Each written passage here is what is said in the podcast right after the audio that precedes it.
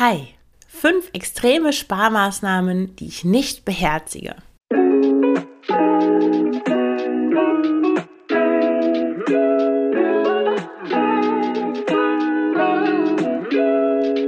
Herzlich willkommen zum Frugales Glück Podcast, dem Podcast über Minimalismus, Nachhaltigkeit und vegane Ernährung. Mit mir, Marion Schwenne. Hier erfährst du, wie du mit weniger besser leben kannst. Viel Spaß dabei! Hallo und herzlich willkommen zu dieser neuen Folge des Frugales Glück Podcasts. Heute mit dem Thema fünf extreme Sparmaßnahmen, die ich nicht beherzige bzw. befolge. Und bevor ich in die Folge einsteige, eine Werbung. Heute ist es die Online Sales Academy.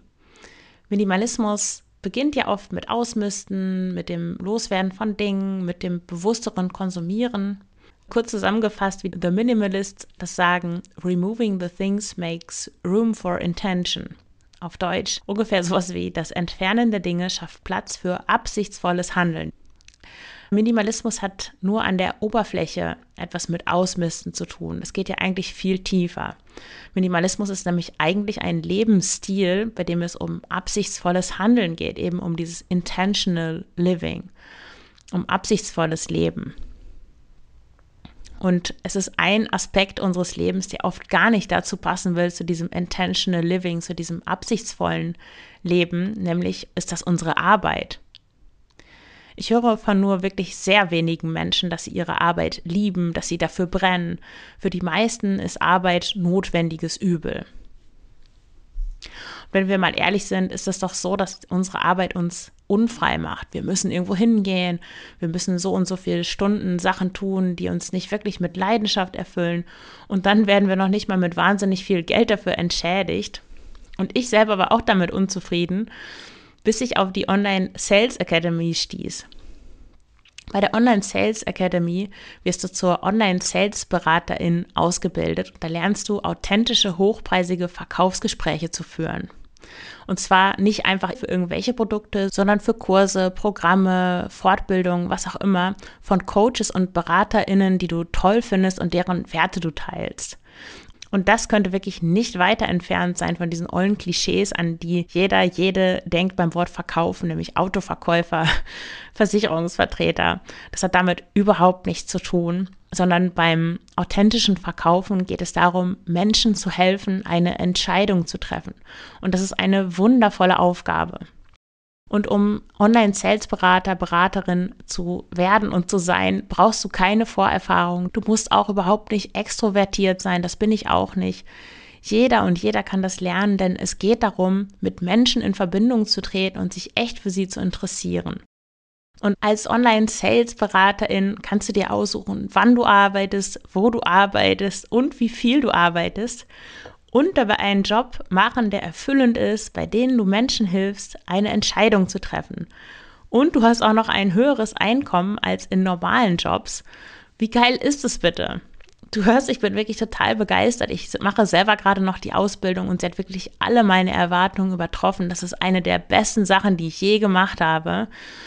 Und weil ich es gut mit dir meine und schon lange überlege, was ich anbieten kann im Frugales Glück Podcast, weil ich oft eben höre, dass Menschen unzufrieden sind mit ihrer Arbeit, dass sie es nicht schaffen, die Arbeit zu reduzieren, dass sie dann das Geld nicht haben und so weiter, dass viele einfach in diesem Arbeitshamsterrad drin sind.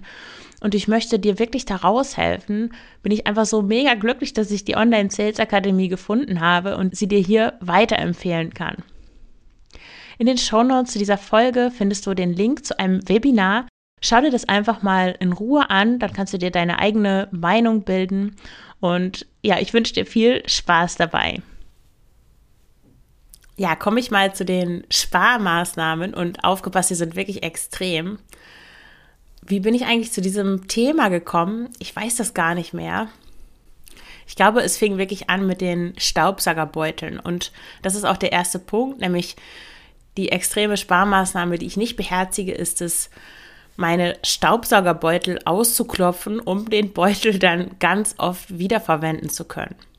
Und dazu möchte ich dir eine Anekdote erzählen. Als ich in meine erste eigene Wohnung gezogen bin, brauchte ich natürlich einen Staubsauger. Da gab es auch Teppich in der Wohnung. Und mein Vater hat zu der Zeit leider nicht so viel beigesteuert zu meinem Leben insgesamt, aber er hat mir einen Staubsauger gekauft und das war ein Dirt Devil. Keine Werbung an dieser Stelle. Ich habe diesen Staubsauger gehasst. Das Coole an ihm war, oder cool, ich weiß nicht, aber er brauchte keinen Beutel. Der war beutellos. Das war 2004 muss das gewesen sein. Da waren die gerade neu, diese staubsaugerfreien oder staubsaugerlosen Staubsauger. Und ja, der saugte auch nicht wirklich gut. Auf jeden Fall musste man dann immer das, äh, den Staub ausklopfen. Also das war eigentlich so ein doppeltes System. Einmal war da der Behälter, den konnte man natürlich einfach klick äh, öffnen und dann kam der Staub da raus. Das war okay, das war einfach, kein Problem. Aber dann war da noch so ein Lamellenfilter, wo der Staub sich abgesetzt hat. Und dieser Lamellenfilter war immer ziemlich schnell voll und wenn man den nicht ausgeklopft hat, ja, dann hat der Staubsauger eigentlich nicht wirklich gesaugt oder nicht so gut. Und wenn man einen Teppich hat und der Staubsauger nicht gut saugt, dann kann man sich das auch gleich sparen. Auf jeden Fall weiß ich noch, wie ich dann in meiner zweiten Wohnung in Leipzig, da habe ich mit hatte ich einen Kohleofen. Also ich hatte keine Zentralheizung oder eine Heizung, sondern da waren wirklich noch so, so Kohleöfen eingebaut. Da kann ich auch noch mal eine extra Folge drüber machen. Das ist eine echt irre Geschichte. Manchmal träume ich noch davon, dass ich Kohle aus dem Keller in den dritten Stock schleppen muss. Auf jeden Fall gab es da diese Aschekübel, wie die in Leipzig, der Vermieter hat die Aschekübel genannt, wo ich eigentlich herkomme aus dem Emster, da sagt man einfach Mülltonne. Auf jeden Fall waren das die Aschekübel, wo es eigentlich normale Mülltonnen waren. Und die waren natürlich, weil ich war nicht die einzige Person, die da mit Kohle geheizt hat, sondern auch noch andere Personen, äh, waren voll mit Asche. Und das hat natürlich einen heiden Staub produziert, wenn ich da diesen Lamellenfilter von dem Dirt Devil ausgeklopft habe. Also es war echt lästig. Das war die erste Anekdote zum Thema Staubsaugerbeutel. Und dann bin ich ja vor zwei Jahren hier in meine Wohnung, wo ich jetzt wohne, eingezogen. Und da brauchte ich auch einen Staubsauger. Vorher habe ich ja mit meinem Ex-Freund, unserer Tochter im Haus meiner ehemaligen Schwiegermutter in, Schw in Spee gewohnt, in einem Zimmer. Und ja, sie hatte dort unten einen Staubsauger, den habe ich dann immer in unser Zimmer getragen und da gestaubsaugt. Und ja, als ich dann in da bin ich, äh, habe ich zwischendurch nach der Trennung, habe ich ein halbes Jahr in so einer kleinen ähm, Einzimmerwohnung gewohnt. Und da brauchte ich keinen Staubsauger, weil da gab es keinen Teppich. Ich habe also einfach mit einem normalen Lappen den Boden abgewischt. Das ging sehr gut. Aber jetzt in meiner Wohnung, wo ich jetzt wohne, mache ich ja viel auf dem Boden. Deswegen habe ich auch Teppiche gekauft. Ich schlafe ja auch auf dem Teppich. Ich arbeite auf dem Teppich. Und Teppiche, ja, muss man staubsaugen. Es gibt ja auch keinen Teppichklopfer, dafür wären die auch zu groß und ich wohne im dritten Stock. Auf jeden Fall brauchte ich einen Staubsauger und ich habe dann den gebraucht gekauft ähm, und bin dann wirklich mit dem Staubsauger von der äh, lieben Frau, wo ich den gekauft habe, mit dem Staubsauger wie mit so einem Hund nach Hause gelaufen. Vier Kilometer habe ich ihn durch Antwerpen getragen. Und was soll ich sagen? Seit zwei Jahren habe ich mit demselben Staubsaugerbeutel gesaugt, der da schon drin war, als ich den gekauft habe. Und du fragst dich jetzt vielleicht, warum um Gottes Willen hat sie denn nie neue Staubsaugerbeutel gekauft? Und ich habe da eine Erklärung für. Ich habe wirklich eine gute Erklärung. Zum einen bin ich irgendwie, ich finde online shoppen, online Dinge kaufen, finde ich irgendwie lästig. Das habe ich mir so angewöhnt, vor zehn Jahren gab es das natürlich alles noch gar nicht in dem Maße, aber da wäre ich, glaube ich, schon sehr anfällig dafür gewesen. Aber jetzt habe ich einfach keine Lust dazu, mich einzuloggen, dann da irgendwelche Sachen zu vergleichen. Das ist einfach Zeitverschwendung. Ich würde da lieber tausend andere Dinge machen, als auf diesen dämlichen Seiten zu sein und irgendwas zu vergleichen. Und ach, ich weiß nicht, ich mag das einfach nicht. Und die Frau, bei der ich den Staubsauger gekauft hatte, hatte mir auch gesagt, dass es bei Action, wenn du diesen Laden kennst, ja, den gibt es auch in Deutschland, glaube ich. Und der ist hier sehr beliebt. Mm. Ja, dass es die Staubsaugerbeutel günstig bei Action gibt. Und noch weniger als online Dinge zu kaufen, mag ich es, zu Action zu gehen. Ich finde, Action ist wirklich so schrecklich. Ein schrecklicher Laden. Und auch hier in Antwerpen, da gehen auch, ja, es ist, ich weiß nicht, ich finde es wirklich furchtbar. Ich gehe da echt nicht gerne hin. Ich gehe auch nicht gerne zu Aldi. Ich finde, nee, ich möchte irgendwie schöne Dinge. Dann gebe ich lieber mehr Geld aus und gehe in einen Laden, wo ich mich wohlfühle, wo es nett ist, als dieses auch dieses Blau und dann diese Beleuchtung. Ich, das ist so deprimierend, ich weiß auch nicht. Ich mag das echt nicht. Aber einmal, das stand immer auf meiner Wunsch-Kaufen-Liste, diese Staubsaugerbeutel, seit zwei Jahren. Und einmal war ich sogar in der Nähe, der ist hier in Antwerpen in der Innenstadt, in so einem kleinen Einkaufszentrum, wo man dann unten in den Keller fahren kann. Da ist dann auch ein Supermarkt und diese Action eben. Aber es war an einem Samstag irgendwann, ich weiß nicht, vielleicht um den Black Friday rum, keine Ahnung, es war so voll. Und die Leute, die zur Action gehen an einem Samstag in der Stadt, naja, auch so mittelprächtig. Auf jeden Fall war es so voll und ich dachte, nee, das tue ich mir jetzt nicht an. Ich bin also dann echt wieder nach Hause gegangen. okay, aber langer Rede, kurzer Sinn, habe ich mich dann doch dazu aufgerafft, ähm, im Internet neue Beutel zu kaufen. Und ich habe ungefähr, ich weiß nicht, sechs, acht Stück irgendwie so für knapp 20 Euro bekommen. Super Preis. Und ich habe gar nicht wegen des Preises gezögert, sondern ich dachte, hm, wo soll ich denn diese, diese Staubsaugerbeutel lagern? Weil wenn das so weitergeht, dann halt hält ja die Packung zehn Jahre. nee, Scherz, ich will die jetzt natürlich öfter wechseln. Das ist sicher auch nicht gut für den Staubsauger, wenn man, wenn man so lange denselben Beutel benutzt. Und ich, ich staubsauge schon einmal die Woche, mindestens. Ja, ich habe dann aber eine gute Lagerung gefunden, neben meinem Waschpulver und so weiter. Und genau, also ich hatte da wirklich kurz drüber nachgedacht, einfach den Staubsaugerbeutel auszuklopfen und wieder zu verwenden. Meine Mutter hat mich eigentlich auf die Idee gebracht, die meinte dann, naja, einige schneiden den auch auf und kleben den wieder zu, aber das ist ja ein bisschen assi, meinte sie dann. eigentlich immer, wenn meine Mutter sagt, dass irgendwas assi ist, dann horche ich so ein bisschen auf, weil sie so eine gewisse Vorstellung von dem hat, was so normal ist. Und wenn ich normal höre, kriege ich meistens schon Ausschlag. Ja, aber in dem Fall mit dem Staubsaugerbeutel ausklopfen, da dachte ich, nee, das ist mir echt zu viel, das ist es nicht wert, ich kaufe mir neue. Also das ist die extreme Sparmaßnahme Nummer eins, die ich nicht beherzige. Die zweite ist, dass ich für günstiges Gemüse zu Lidl gehe. Das ist jetzt hier keine Werbung für irgendwelche Discounterläden. Ich habe gerade schon Aldi erwähnt, jetzt kommt auch noch Lidl dran. Das ist beides das gleiche für mich. Bei Lidl ist das Gemüse ja auch wirklich sehr günstig. Ich wohne ja in Belgien. In Belgien ist sowieso alles teurer als in Deutschland, aber da sind die Preise wirklich noch echt niedrig. Und ich gehe da aber trotzdem ungern hin, eben weil ich da die Atmosphäre auch nicht toll finde. Es ist zwar kein blaues Licht, aber dieses Gelbe und zu den Zeiten, wo ich, wo ich Zeit habe und auch Lust habe, spazieren zu gehen, das ist meistens um die Mittagszeit oder so gegen fünf. Da gehen auch andere Leute dahin, die sich entweder ihre Mittagssnacks da kaufen oder ihren Wocheneinkauf machen und dann ist es einfach total voll. Die besetzen nie alle Kassen. Man muss Ewigkeiten warten. Die Leute sind genervt. Die ganze Atmosphäre ist einfach furchtbar. Und da sind mir die günstigen Gemüsepreise auch egal. Und stattdessen gehe ich zu so einem freundlichen Nachbarschaftsladen, der hier bei mir ganz in der Nähe ist, einmal durch den Park und dann bin ich schon da. Der hat vor einem Jahr, glaube ich, ungefähr hier aufgemacht und die Leute, die da arbeiten, ich kenne die die begrüßen mich immer. Da ist nie viel los, beziehungsweise wenn da mal drei Leute in der Schlange stehen, dann öffnen die sofort eine neue Kasse. Das sind auch eher so Stehkassen. Also das ist echt eher so ein Nachbarschaftsladen, wo man einfach ein Körbchen hat und ein paar Sachen kauft. Dann ist es mir auch echt egal, ob der Lauch da doppelt so viel kostet. Es geht schneller, ich spare Zeit, das Einkaufserlebnis ist viel angenehmer.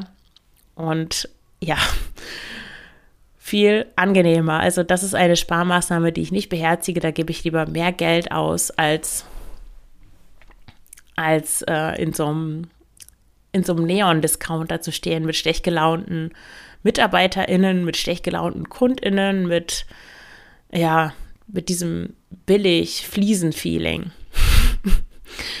Dann die nächste extreme Sparmaßnahme, die ich nicht befolge, Oh, das hat auch was mit Einkaufen zu tun. Das hat ja fast hier alles was mit Einkaufen zu tun, sehe ich.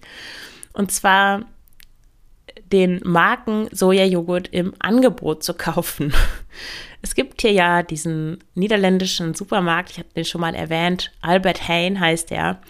Und da gibt es einen total leckeren Sojajoghurt von der Eigenmarke, der schmeckt wirklich richtig gut, der ist cremig, der ist auch nicht so, in die Discounter-Varianten tun sie manchmal so äh, Xanthan rein, um das etwas anzudicken oder irgendein anderes Verdickungsmittel, keine Ahnung. Das mag ich nicht, das hat dann so einen komischen Beigeschmack. Aber bei diesem Albert Hain Eigenmarkenjoghurt ist das nicht der Fall. Der ist wirklich richtig äh, cremig, ähm, richtig, richtig gut, gute Qualität. Und da kostet ein Kilo, ist, die haben den jetzt auch als ein, in ein Kilo Packung tatsächlich äh, vorrätig, was ich sehr gut finde, weil das natürlich ähm, Verpackungen spart. Ein Kilo kostet drei Euro. Und den Marken Sojajoghurt von einer großen Marke, die mit A anfängt, kennst du vielleicht. Die gibt es dort natürlich auch und alle vier Wochen etwa haben die den im Angebot so dass man irgendwie zwei zum Preis von einem oder ja, ich glaube, sowas ist das meistens. Und da bekommt man zwei von diesen großen 750 Milliliter Packungen für 2,50 Euro. Macht also anderthalb Kilo für, ja, für 2,50 Euro. Das ist natürlich viel günstiger als der Eigenmarken-Joghurt, den ich immer kaufe. Und ich habe dann auch schon manchmal überlegt, als ich den kaufen wollte und ich habe dann gesehen, dass der Markenjoghurt im Angebot ist, hm, soll ich den nicht lieber kaufen, spare ich doch einen Euro. Aber dann habe ich gedacht, nein, ich mag den lieber. Ich esse jetzt auch nicht so wahnsinnig viel Joghurt, nicht so jetzt jeden Tag ein halbes Kilo. Ich kaufe den, der mir am besten schmeckt, egal ob ich dafür mehr Geld ausgebe. Das war die dritte Sache. Bei der vierten Spaßmaßnahme, die ich nicht beherzige, geht es um andere Menschen, die Kleidung für meine Tochter kaufen. Und zwar kauft meine Ex-Schwiegermutter in Spee, also ihre, die Oma meiner Tochter, kauft ihr ständig neue Sachen. Die hat, glaube ich, so eine Art Hobby, dass sie jeden Samstag in die Fußgängerzone geht und bei gewissen Fast-Fashion-Ketten, äh, die mit P anfangen meistens. Du weißt wahrscheinlich, welche ich meine. Ich möchte hier nicht auch mehr komische Marken ähm, unfreiwillig bewerben. Auf jeden Fall kauft sie da ihr ständig neue Sachen. T-Shirts, Badeanzüge, Kleider, alles Mögliche. Unterhosen, Socken, also wirklich ganz viele Sachen. Es ist ja auch so günstig. Es kostet alles nur ein, zwei, drei Euro und sie denkt, glaube ich, überhaupt nicht darüber nach, was sie damit eigentlich unterstützt. Und wir bekommen auch ständig Sachen von ähm, der Cousine meiner, to meiner Tochter. Die, ich bekomme die Sachen nicht direkt, weil ich keinen Kontakt mehr so richtig habe zu dem Bruder ähm, meines Ex-Freundes und seiner ähm, Frau. Also die geben die Sachen dann der, ähm, der Oma meiner Tochter. Und deswegen landen die Sachen von der Cousine eher so indirekt bei mir, wenn meine Tochter dann irgendwas von ihr anhat und sie dann sagt, ah ja, das ist von meiner Cousine. Und ich könnte mich ja jetzt ausruhen darauf, dass meine Ex-Schwiegermutter in Spee meiner Tochter ständig neue Sachen kauft und auch, dass wir diese Sachen von ihrer Cousine bekommen. Das würde natürlich auch Geld sparen, weil ich, wenn ich die Verantwortung abgebe für die Kleidung meiner Tochter, dann ja, müsste ich natürlich weniger Sachen kaufen. Aber ich möchte das nicht. Ich möchte selber bestimmen, was ich für meine Tochter kaufe. Ich möchte ihr eine Kollektion ähm, zur Verfügung stellen und die auch selber auswählen und mich nicht darauf verlassen, was andere Leute uns schenken. Also auch noch nicht mal mir persönlich, sondern so indirekt.